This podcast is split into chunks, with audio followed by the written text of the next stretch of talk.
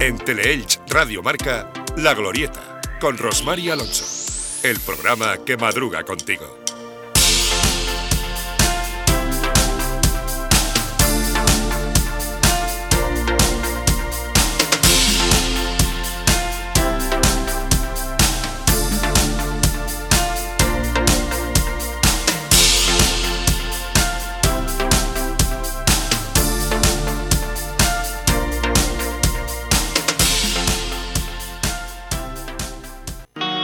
Soy Almudena Rodríguez, psicóloga. Me gustaría recordarte que la salud mental es fundamental para tener una vida plena. En nuestra vida aparecen desafíos que pueden resultarnos abrumadores, pero quiero que sepas que la ansiedad, el estrés, la depresión y cualquier otro problema pueden tener solución. Nuestra labor es proporcionarte las herramientas para lograr tu bienestar. No estás solo. Gabinete Mentis, zona centro de congresos. Estamos en mentis-psicología.es y en el 644 620198.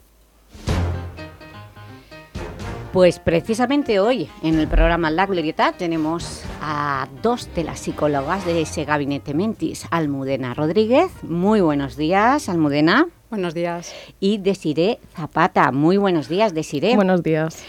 Y queremos hablar con vosotras por un reto que tiene la sociedad, que tenemos todos nosotros, eh, que es eh, cómo debemos actuar frente al espectro autista. Hemos visto cómo el Ayuntamiento, en estas últimas fiestas de Navidades, por primera vez en el desfile de la cabalgata, se ha puesto una zona para los niños y niñas con autismo. Esto es un paso que se está dando de la sociedad para eh, poder pues facilitar no solo a esos niños con autismo, sino a sus familias, una integración plena y fuera de estereotipos o estigmatización que puedan eh, sufrir este tipo de, de colectivo. Pero para precisamente poder saber cómo se tiene que actuar frente a un niño o a una niña autista, queremos saber qué es el autismo. ¿Es una enfermedad? ¿Es un trastorno? ¿Qué es, Almudena? Bueno, esta parte se la dejo a mi compañera Desiree, que es la especialista del Centro Mentis. Hmm. Le dejo la palabra y luego yo paso a la parte de mitos. Muchas gracias. A ver, es un trastorno, es un espectro autista. Eh, al final, eh, desde investigaciones eh, se está viendo pues al final que tiene un, origen neurobiológico, es multifactorial. Esto quiere decir que afecta diferentes mm, características, ¿no? que tienes diferentes sintomatologías. Y aquí venimos para romper un poco el, estigma, ¿no? porque cada niño y cada niña es diferente, tiene habilidades, potencialidades y en esas limitaciones también desarrolla sus fortalezas. Entonces, en terapia lo que también al final se hace es reforzar todo aquello y que adquiera aquellas habilidades mucho más eh, acomodadas a su desarrollo madurativo. Ya, pues, pues vamos a hablar primero, eh, para la gente que nos esté escuchando, sobre todo que pueda tener este problema en su casa o este trastorno en su casa, em, ¿se cura? ¿El autismo se cura? No tiene una cura, pero sí que es verdad que con ayuda puede adquirir habilidades y competencias para vivir con armonía eh, dentro de la sociedad. Entonces no hay una cura en sí del autismo. Vale, ¿y qué problemas tiene un niño o una niña autista? ¿Y cuándo, cuándo se detecta? ¿En los primeros años de vida? ¿Y qué signos es los que tenemos que estar atentos? A partir de los seis meses, un año más bien, se pueden ver sintomatologías, pues que no tenga contacto con la mirada, eh, no hace mm, ese contacto social con el adulto ni con un niño de su misma edad. Lo que sí que es verdad que no se puede eh, dar un diagnóstico de tan pequeñito, pero sí que se puede ir trabajando y em, ayudándole a desarrollar eh, y adquirir esas habilidades. Pero supongo que habrá grados ¿no? de autismo. Exacto.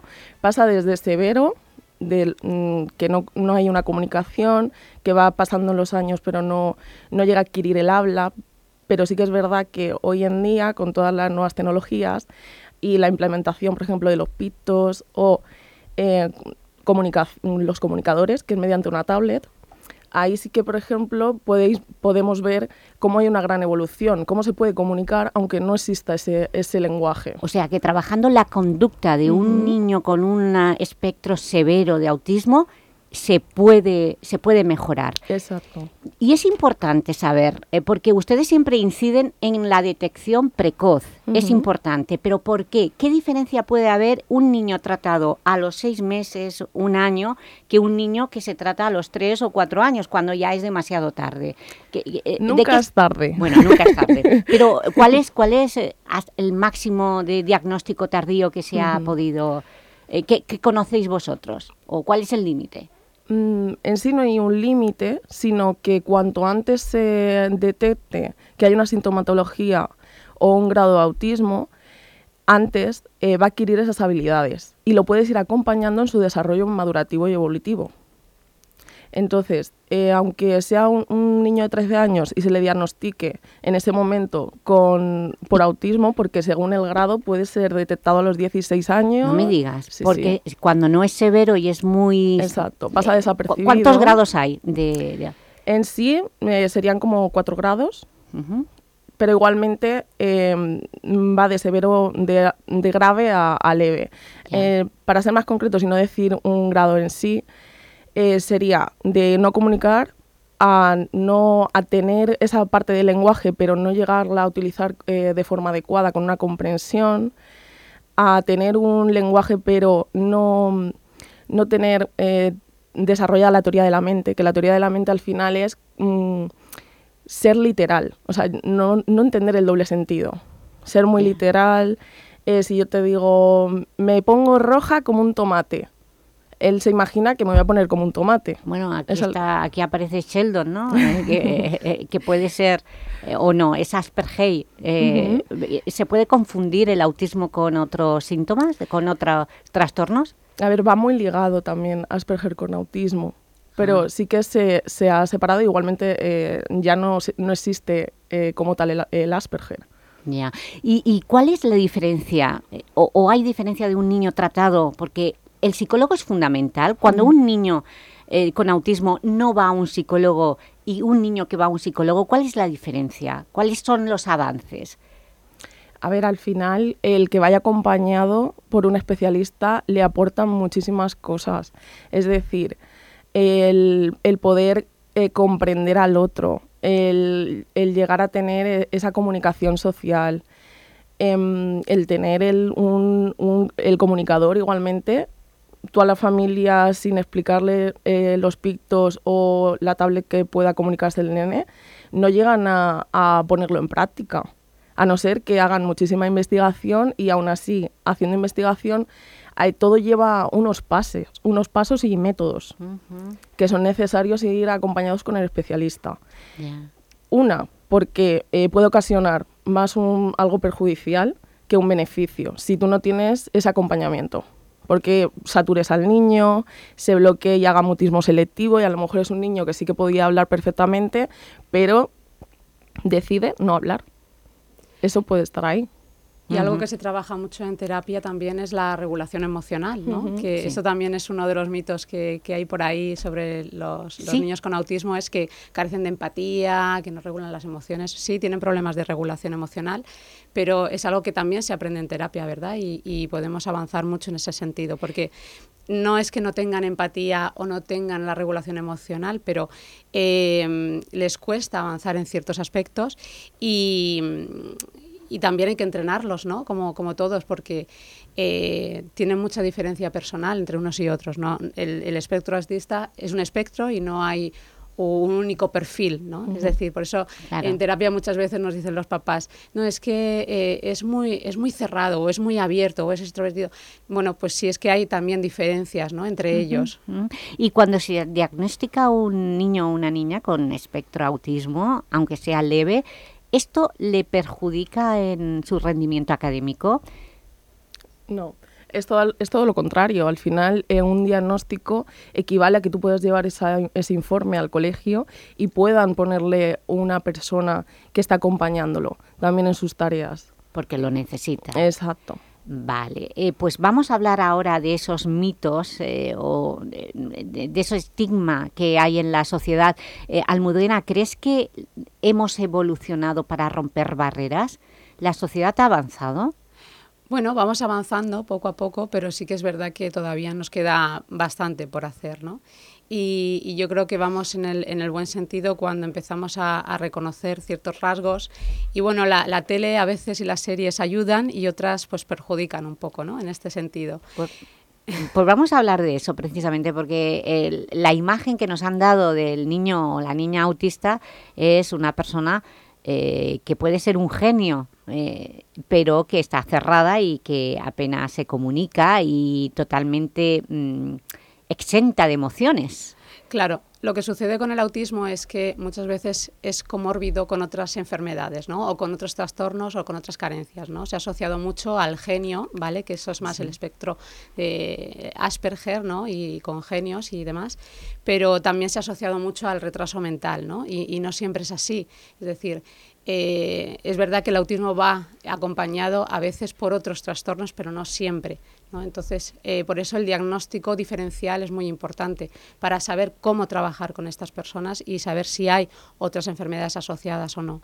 Cuando vosotros detectáis una cualidad en un niño con autismo, con espectro, ¿la fomentáis? ¿Se fomenta esa cualidad, es, esas posibilidades que tiene? Claro, al final eh, ya no solo niños autistas, sino niños hiperactivos, niños disléxicos, que muchas veces se le impone ¿no? determinadas asignaturas, pero es que a nivel cerebral hay los hemisferios se cruzan y demás, entonces la información, el que roten las letras, el que...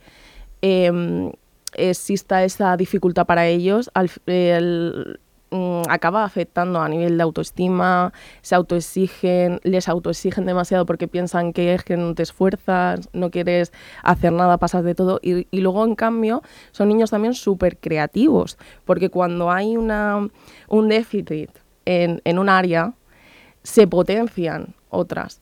Por ejemplo, vamos a hacerlo como el caso de una persona que, que mm, eh, deja de ver, ¿no? O que al nacer no ve.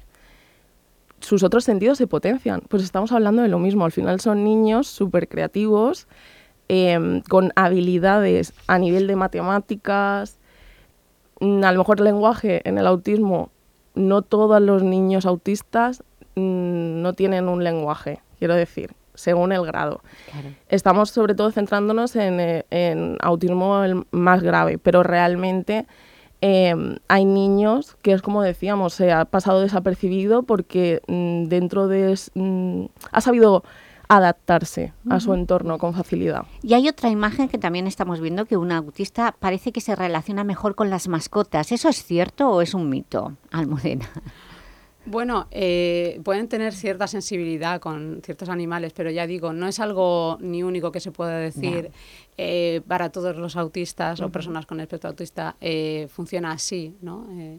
no, no, conocía este, este aspecto. ¿Y, qué terapias son las que están en estos momentos? ¿Qué tratamientos se están aplicando ahora? ¿Cómo, se ha avanzado en el tratamiento sobre el espectro autista? Al final se hace también mucha eh, terapia mediante juego, pero es que sobre todo en los niños. Eh, mediante el juego se vuelven más creativos, están, eh, pueden llegar a prestar más atención. Em, con respecto, perdona que vuelva a lo de los, a los animales, en general, todas las personas solemos, cuando estamos tristes, vamos a buscar naturaleza, ¿no?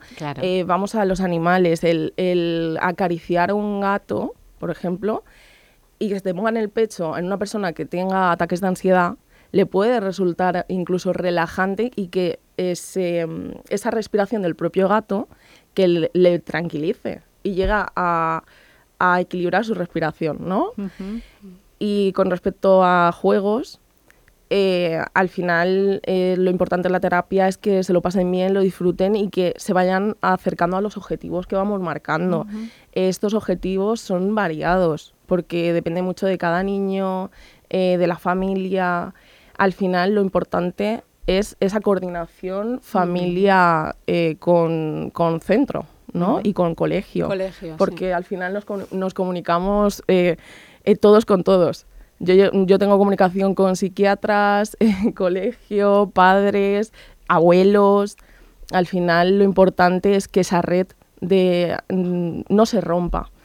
¿Qué, respuesta tiene la familia cuando alguien le diagnostica a sus hijos autismo?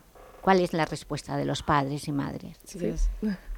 A ver, al final eh, la familia, si no se lo espera, es un shock, ¿no? Porque lo primero que te dicen es, pero va a poder hacer vida normal, va a ser siempre dependiente de mí. Entonces ahí es, mm, yo es como le, siempre les digo, ¿no? Eh, si tuviese una bola de cristal, no, no estaría aquí, ¿no? Digo, al final eh, no te puedo asegurar que tu hijo el día de mañana pueda eh, ser 100% independiente. Pero si empezamos con una terapia, va a adquirir esa autonomía, te vamos a dar pautas para trabajar determinados aspectos que va, va a ir desarrollando como cualquier niño. Es decir, las rabietas, si hay un desarrollo madurativo, en las rabietas, en vez de aparecerte eh, entre los 4, 5 o 6 años, te pueden aparecer un poquito más tarde. Y entonces ya el nene tiene mucha más fuerza. ¿Los resultados son positivos? Sí. O sea muy que positivos. sí que pueden llegar a tener una vida normal. Totalmente. O sea que eso eh, no hace falta tener una bola de cristal. No, decir, no, no. O sea que al final con un tratamiento adecuado, con buenos expertos, ese niño y esa niña consiguen lo que los padres siempre pensamos lo mejor para nuestros hijos, independencia. Sí, yo creo que uno de los aspectos en lo que más se ha avanzado es que antes eh, se aplicaban mucho más terapias más conductistas, de conducta, ¿no? Eh, mucho más basada en los castigos, y, y ahora se enfoca más de, en la terapia, en la orientación cognitivo-conductual. También eh, eh, añadir esa parte de gestión emocional. De, se habla mucho más de las emociones, ¿no? que antes era como una especie de barrera, ¿no? que eh, les- se los veía como muy... eh, eh, con muchos problemas para adquirir las emociones, pero no, también pueden llegar a, a gestionar esto. Ujú. Entonces yo creo que sí que se ha avanzado en ese sentido. Y una cosa que, que has comentado sobre las emociones, ellos sienten emociones. La cuestión es saber detectar qué emoción tengo. Y la autorregulación en un nene eh, con espectro autisma, eh, autista, si em, se trabaja desde la infancia, ves los progresos, es increíble cómo por sí mismo se puede autorregular sin necesidad del adulto. Ahí yo ya me- es como hemos llegado a un objetivo súper importante. Pues me habéis contestado con el trabajo que se realiza eh, a la pregunta del principio.